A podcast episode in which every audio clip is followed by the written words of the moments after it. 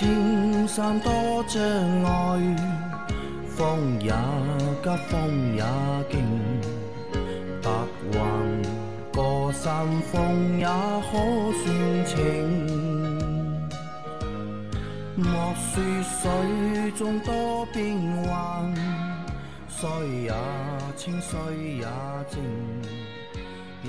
养车修车乐趣多，开车用车没烦恼。大家好，欢迎收听老秦汽修杂谈，我是老秦。大家好，我是老秦的小工杨磊。大家好，我是阿 Q 啊。那今天是星期五啊，也是我们今天就是常规节目的最后一期。好，那我们来开始。那第一个问题哦，第一个问题那么长，来阿 Q 来。三位大师好，我又来了。我自己开了一台十四岁的标致二零六一点六四 AT，才跑了四万公里。虽然快一年两检了，因为太喜欢，即使换了新车也不想卖，也卖不了几个钱。但现在有怠速抖动的问题，换了正时皮带、机脚脚、火花塞、变速箱油，写了喷油嘴，节气门也做了匹配，一直用中石油加九十乙呃九十五乙醇汽油。接 OPD 电脑检查所有元件也没有故障，只看见转速会在七百二到八百之间抖动，踩高起来就没感觉了。请问还可能是哪里的问题？然后有个机油的问题，机油级别 SN 是否最高？一直用 4S 店的 5W30 矿物油，现在发动机的声音有点大，换高等级的 5W40 的全合成会不会小一些？感谢各位大神，祝各位身体健康。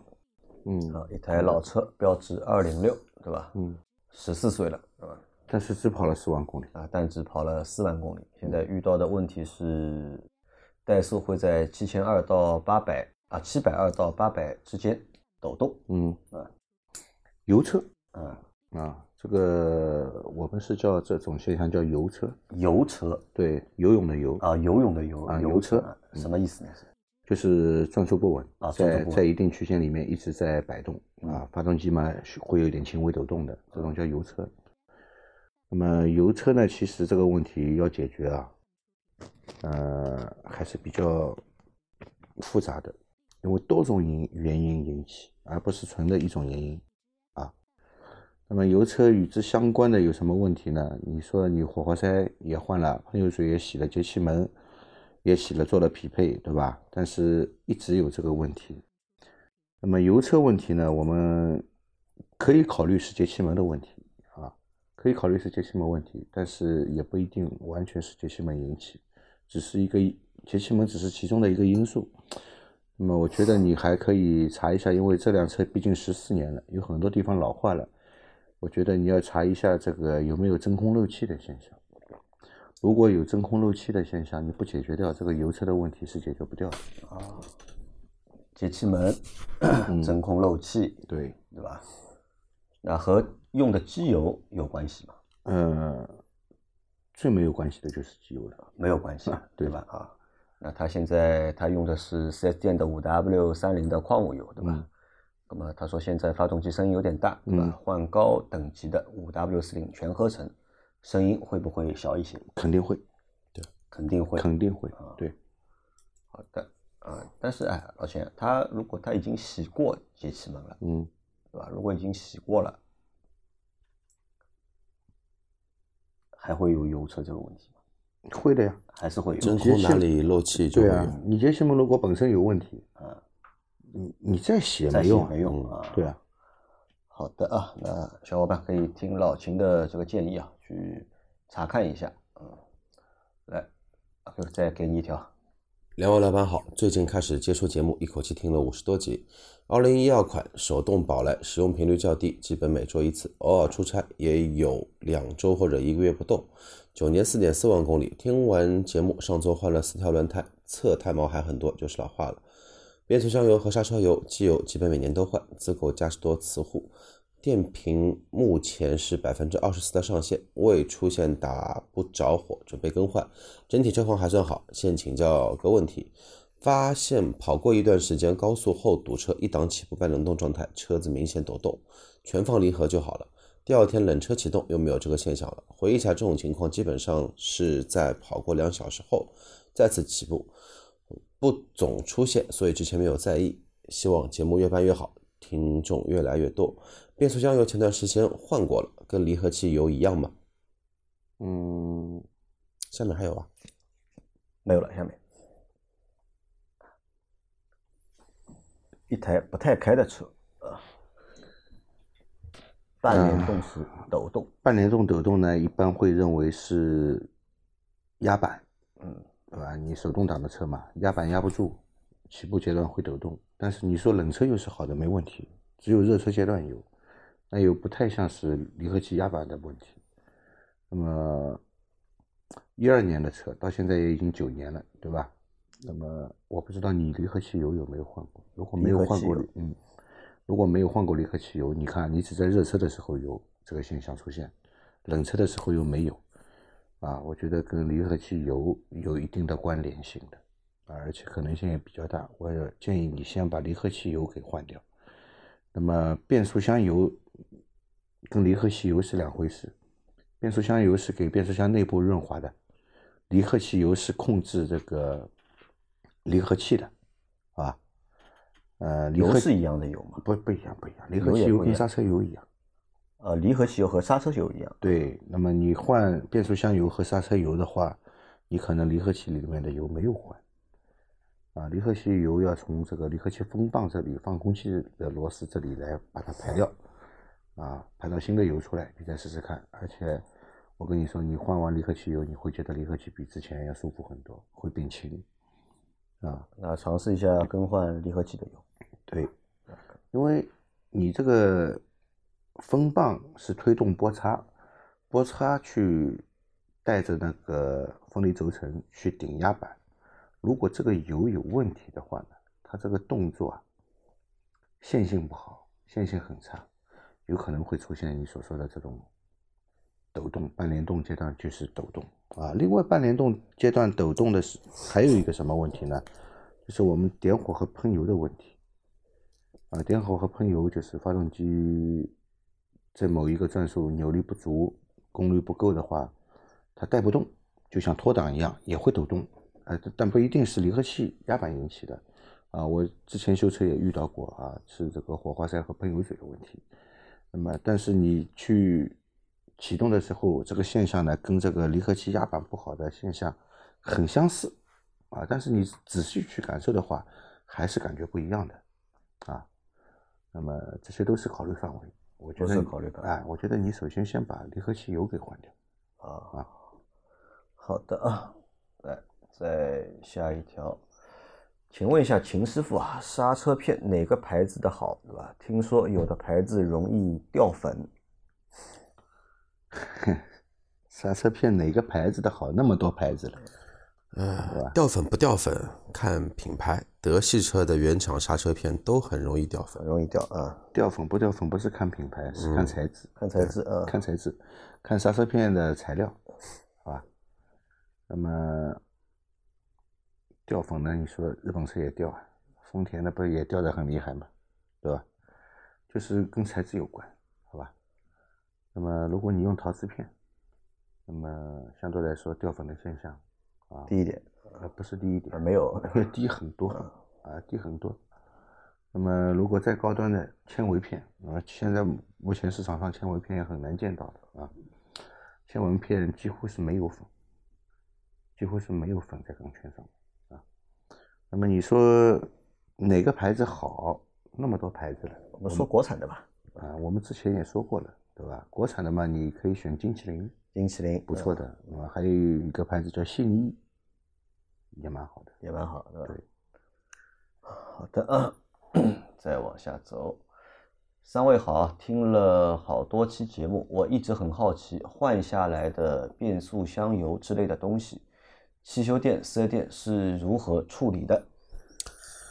环保部门来回收，而且而且你是要付费的。啊，排污费，对吧？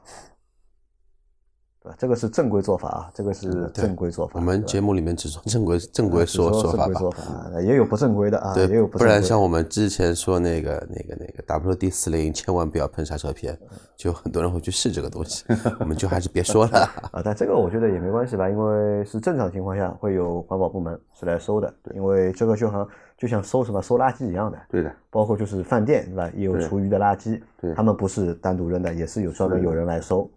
那个是环卫啊环卫来收的啊，但是这个机油是环保环保部门啊。好的啊，但有的人呢，有可能会什么呢？就是直接对吧，排到下水道去，这对不允许的，啊这个抓住的话罚死你了！我罚跟你千万不要这样倒啊！啊，那这是一种对吧？还有的呢，可能是对吧，让别人回收，对吧？以前是有蛮多的，现在我不知道有没有啊？以前还蛮多的，以前现现在也有，现在也有比较少。现在应该少了吧？应该都？上海已经没有了，上海没有了，上海这些就是回做这个生意的没有了啊，在练吧，对吧？在练的那些厂啊，以前是有厂的，全部都关掉，都关掉，高污染，对吧？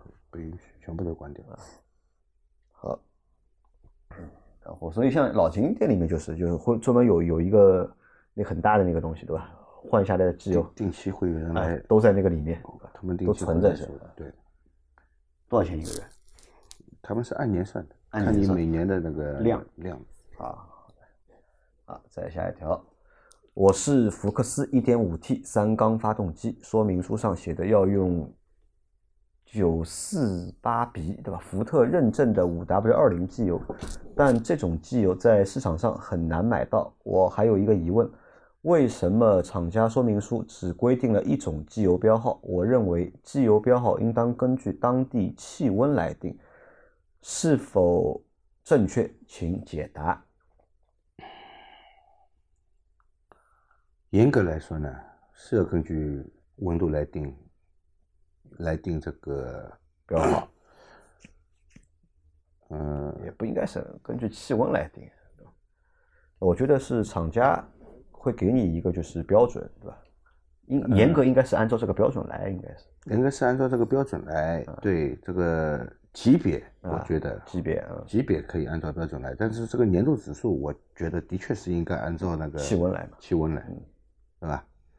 你比方说这个五 W 二零啊，你如果在很炎热的地方，如果在赤道附近，你也用这个五 W 二零的大夏天，你用用看你这个机油有保护作用吗？对吧？那么如果是在零下北极、南极这种零下几十度的环境下，你这个五 W 二零的机油都冻住了，你还能用吗？啊，但是它是厂家为什么这样写呢？它是按照一个一般大多数的车辆不是这种极限环常规的情况下啊，它这个机油是可以用的，它就这样写了，对吧？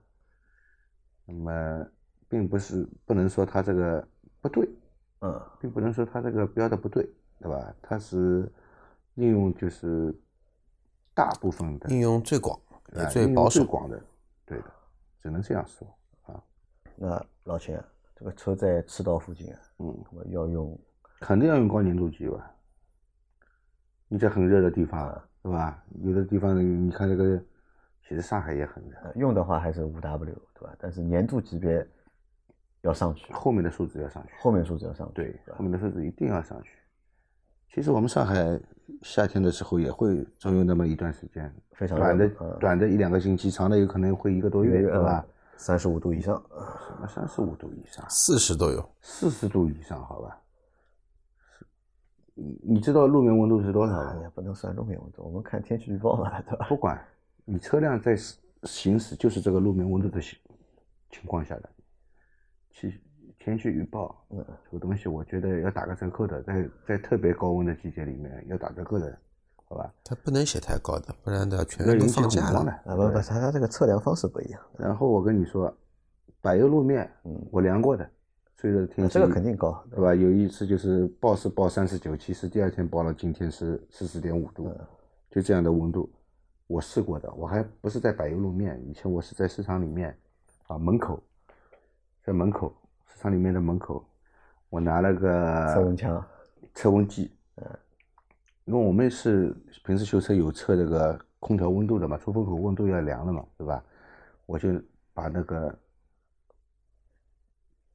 那个温度计、测温计、测温计放在这个有太阳的地方，嗯，还没放在地面，有太阳的地方，你知道测出来是几度？六十度，接近六十度，接近六十度。如果直接放在地上的话，可能温度更高。啊，对的。啊，那他这种情况，我们该怎么建议他呢？因为他就会觉得买这个标号的机油比较难，对吧？嗯而且他这个九四八 B，对吧？嗯，九四八 B 又是一个什么标准？福特认证，福特认证，对的啊，福特认证啊，那要要去找一下，对吧？福特认证的这个九四八 B 对应欧标或者美标哪个级别去对应一下就可以了。哎呀，我看看我们的机油啊。不好意思啊，被标签给贴掉了。我们好像倒有五 W 杠二零的机油，啊，那这个过了吧？过了。好吧，过了啊。来阿 Q，哎呀，今天怎么对我啊？这个礼拜对我好奇的人挺多的。不，这个是交织啊，交织啊对吧交织他不是在上期节目说了嘛，想听你读节目嘛，对吧？那个今天好奇车主对阿 Q 很感兴趣，跟阿 Q 一样，曾经是鼻炎的收破对象。每当季节交换时，就到了整天手揣纸巾包馄饨的日子。说说我的土办法：首先，密闭的室内和环境，灰尘容易过敏，也就是三元催化中毒，尽量待在空气流通的地方。第二，建议是日常使用使用洗鼻器，类似于汽车的节气门清洗器，再用药膏涂抹进鼻腔修复黏膜，好比拉缸了需要修复剂补一样。最后重要的就坚持有氧锻炼，增加进气量，像开车一样大脚油门，减少积碳的产生。最后祝阿 Q 状态越来越好，早日拥有自己的节目，开启新篇章。感谢。但是可以啊，我这个也要觉得可以，我觉得他形容的蛮生动的，对吧？因为阿 Q 也喜欢打比方嘛，对吧？交织这个几个比方打的，我觉得都都蛮好，而且进气量还是挺大的。还有一个还有一点是什么？因为交织是我们就是我不知道交织是最早是听老司机三人行还是听上海八零后，好像是我记得交织应该是听上海八零后节目的，但是后来听了我们这个老秦机油杂谈之后啊，不听八零后了，不是不听八零后，中毒了。中毒了。他也三元催化 中毒了，就是我在每个星期的节目里面，每期节目里面，我都能够看到就是交织的留言，对吧？交织有的时候是问我们问题，有的时候是给我们就是提建议，对吧？那么变成了我们一个就是非常忠实的老秦机球杂谈的听友听众，对吧？并且交织其实也去老秦店里面去换过那个变速箱油嘛，对？那而且从这个轨迹上面来看啊，就是交织可能呢，因为交织我知道是对自行车非常感兴趣的，他是一个自行车的爱好者，他经常去跑一些就是什么环千岛湖啊，从上海跑到骑到哪里啊，他是一个重度的自行车爱好者。但是随着听了我们节目之后，我觉得他现在变成了一个汽车，对吧？重度爱好者。维修的一个 或者汽车知识的一个重度爱好者？这个也算我们节目侧侧面对吧？证明对吧？成功的一个点，对吧？我们就是其实我们的确是节目，特别是这个节目《老秦机油杂谈》这个节目，改变了很多就是小伙伴啊，就是在听汽车节目过程当中的一些就是状态。很多时候可能听其他节目、汽车节目听过也就结束了，对吧？像听故事或者像听相声一样的嘛。但是在听我们的这个节目过程当中，哎，不挺有意思的断听，不断有新的问题产生，对吧？然后问题提出之后，得到回答之后，哎，又会有新的问题，这个蛮有探索精神的。我觉得这个蛮好的，这个我觉得很难有节目，对吧？或者很难有一个汽车节目能够做的让大家去动脑子。大多数情况下呢，大家听节目其实只是娱乐、休闲，但是能让大家脑子一起开动起来，对吧？能够一直去提问题、去研究、去探讨，对吧？这个我觉得很不容易，对？很开心啊，也感谢交织啊。来，再下一条，三位大哥好，一六款翼神一点八 CVT，今天六万四去保养，发现助力转向泵油管渗油，四 S 店说需要更换油管，是这样的吗？还有今天也换了变速箱油，重力换的，对吧？原厂油，我提出要清洗油底壳，要额外收费。四 S 店建议我不用清洗，说六万多公里油底壳不会很脏，要清洗最好等到十二万公里来换油再清洗啊。它有几个问题，对吧？第一个问题是它的助力转向泵油管渗油了，对吧？四 S 店说需要换油管，是这样吗，老秦？要看油管的哪里渗油，它因为没有提供照片嘛，嗯对吧？如果是因为这个高压油管嘛，高压油管它是有橡胶和那个 尼龙，接头，它是压起来的、压紧的。如果压接的部位漏油，那没办法修复，那只能更换一个管子。嗯啊，如果是管子和棒之间的那个安装部位漏油的话呢，它只是一个密封垫圈的问题。那么只要配到相相同的密封垫圈，一般都是这个铜垫圈嘛，嗯，对吧？换一个垫圈就能解决的，要看具体的漏油部位。嗯，啊，也不是说只要不管哪里漏油就是换管子，嗯，好吧？好的，要看这个油到底漏在哪里，对吧？好，那他第二个疑惑，对吧？应该是他去换那个变速箱油嘛，嗯，他六万公里，然后呢，四 S 店不建议他拆油底壳？和他说十二万公里再拆，哎就是懒，就是不想干活。他他他是希望你开到十二万公里，这家 4S 店呢你也找不到他了。三菱 4S 店现在市面上也很少吧？啊，少啊，没有啊，对吧？我可以打保票，十你等到你十万啊，十二万十二万公里，上海的三菱的这个四 S 店在哪？广西三菱在哪里？我肯定是不知道，我好像也没有看到过。之前有在江阳南路，一三年一一年到一五年之间都在江阳南路，后后后面就不开了。啊，我我是没有看到过，对吧？啊，这个太懒了，对吧？太懒了就是应该，你想，你已经去换油了嘛，对吧？对已经换了，为什么就是，对吧？做所以应该彻底点嘛应。该拆下来清洗。啊，而且 CVT 的变速箱六万公里拆下来，保准很脏，对的，保准很脏。保准很脏。好的，下次以后就是大家记得，在在去换那个变速箱的过程当中，如果可以拆油底壳的，对吧？嗯尽量要盯着拆下来帮你把油底壳拆下来一，定要要清洗啊。好，再来一条。各位大神都要保护好身体，不是问题，只是回复啊。这期节目老秦老板说的绿加红是棕色，特难看的那种棕色。防冻液主要成分以前说是乙二醇、丙二醇、二甘醇等，化学成分不大一样，混加会出现化学反应，颜色是区分成分的。好像现在基本都是乙二醇了，混加无所谓了啊。他觉得混加无所谓了，是吧？对，现在的防冻液基本上都是用乙二醇啊，没有用其他的那些以前用的那些的都不用了。那么既然都是成分一样的，那么里面的颜色只是作为一种添加，嗯，是吧？其实更多的添加的这种颜色是告诉你这个东西是不能喝的，呃，对的，是吧？因为乙二醇是甜的，你知道吧？小孩要不懂的话，真的能喝下是去。甜的啊，又是红的，对吧？到时候又是黄的，对吧？所以添加成这种颜色呢，你看防冻液的颜色，一般你都不会去喝的，嗯，什么翠绿色，比较吓人的颜色，对吧？啊红的，啊，那那那那那种那种红，而且那种红一看就是这个东西吃的东西里面是不会有这种红色的，那对吧？种感觉像那种对吧？霓虹灯的那种红。啊，对，所以这种颜色你都不会去吃的，啊对吧？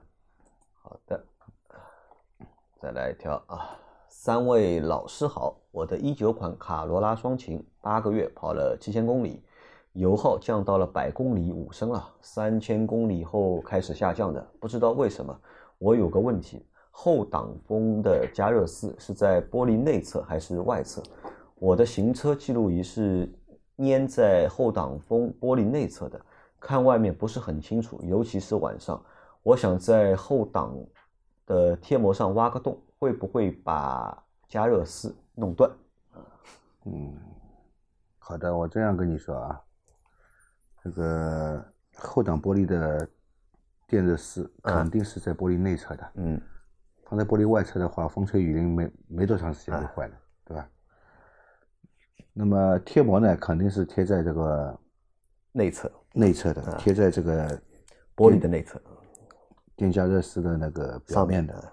那么硬丝的话呢，这个电加热丝它就断掉了，嗯就不通电了，啊，也不能加热了。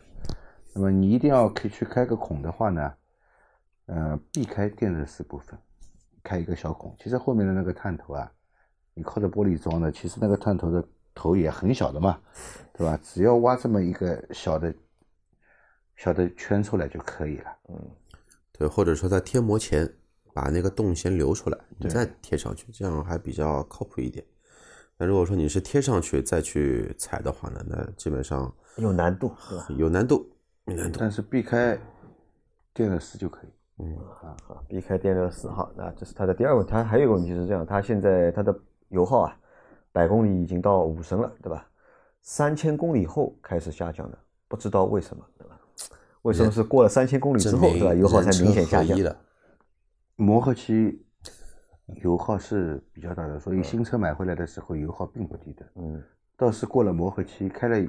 开了一两万公里以后啊，嗯，哎，车子会开得很舒服，而且油耗也不高，是这样的。好，对的哈，其实是你的，这也就是证明了为什么车子要有磨合期。对的，对的，对的。啊，因为我们在讲到磨合的时候，有很多小伙伴也都说嘛，对吧？说不要磨合啊，现在的车对吧？那个锻造技术都很好的，不需要磨合，对吧？都很好。那其实我们说了嘛，磨合是各方面的，对吧？其实这个你看三千公里过后，对吧？油耗明显下降，这个就明显说明磨合好了呀。对的，对吧？好，再来一条，过来。三位老师好，请问秦师傅，我的二零一五年中华 V 三自动挡现在八万五千公里，上次第二次换变速箱油记得是六升，这次循环机用了十升，说是要把里面的基础油全部换了，请问是这样吗？最近从 P 档起步挂二档感觉很紧，而且有咔嗒一下声音，车子还会窜动一下，从 N 档到 P 档就不会，是不是油加多了？还有别的什么原因？很幸运能遇到这么好的节目，三位大神对每位粉丝的提问都会耐心解答，谢谢。自动挡现在八万五千公里啊，上上次第二次变速箱啊，他前一次换变速箱用了六升，但这次呢，他用循环机换，换了十升，嗯，但是现在换完之后呢，它从 P 档挂到二档，感觉很紧，而且有咔嗒一声，对吧？车子还会窜动一下。N 档到 P 档就不会，对吧？他怀疑呢，是不是变速箱油加多了？嗯，还是有别的原因？变速箱油液位过高，嗯，或者过低，都会引起行驶的时候的这个冲挡的感觉，嗯，都会有啊。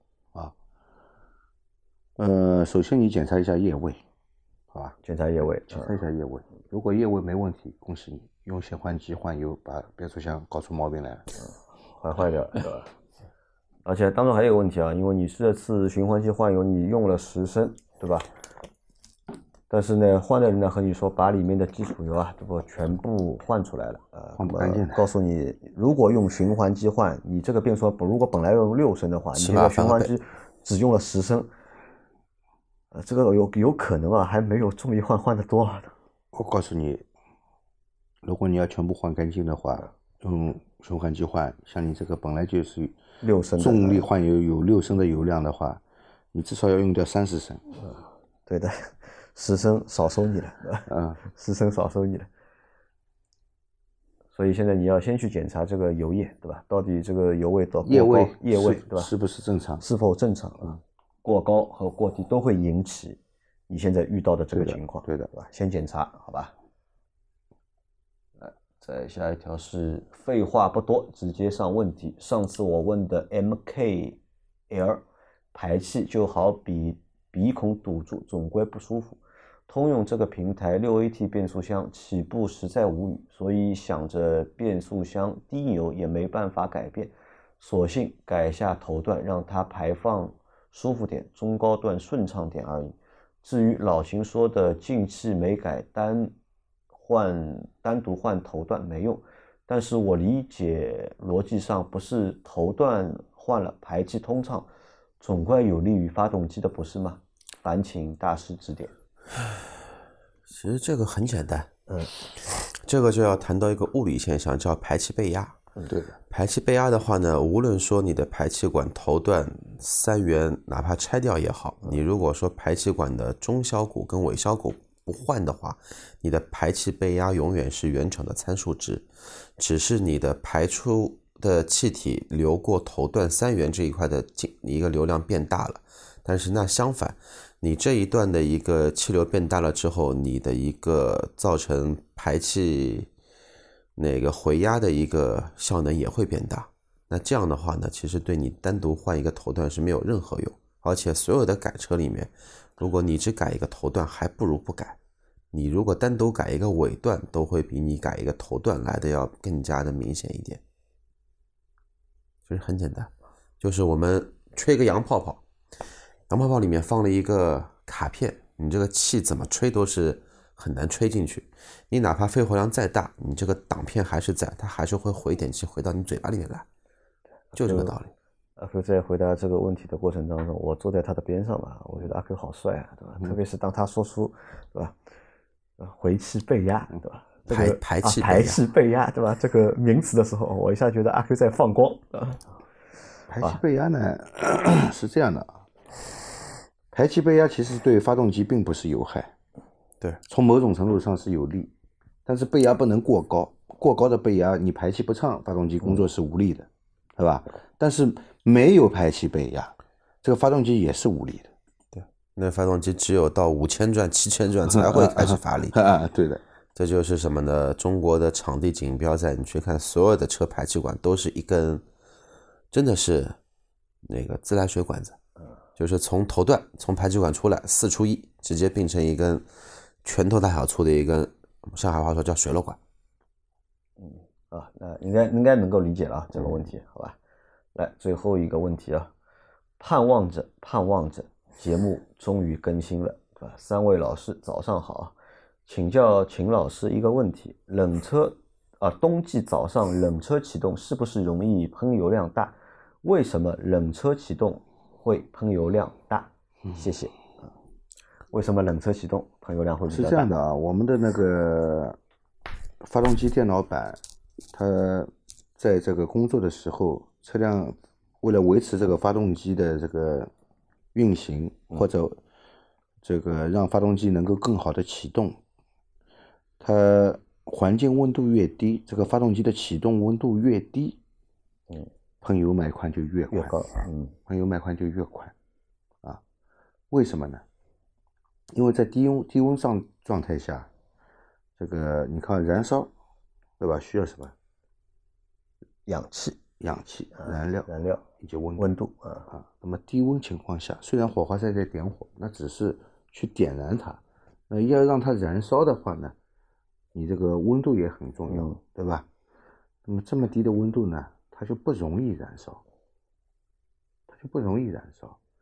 那么只有在加浓了混合气的时候，因为我们内燃机发动机燃烧的是那个是混合气体啊，嗯它不是直接烧汽油啊对嗯它燃烧的是混合气体啊。那么混合气只有这个加浓了以后，含油含油量更高的时候呢，在低温条件下呢，才更容易被点燃来燃烧啊。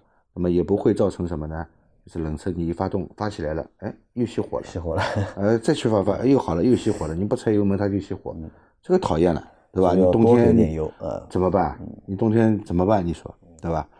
那么它就会温度越低，它供油量越大，嗯啊、越容易着车，越容易在冷车阶段维持一个怠速，不让发动机熄火。其实这就是让在车在不正常的一个环境下面，让它尽量的就是保持一个正常的状态，对，对吧？所以就是喷油量啊会比较大。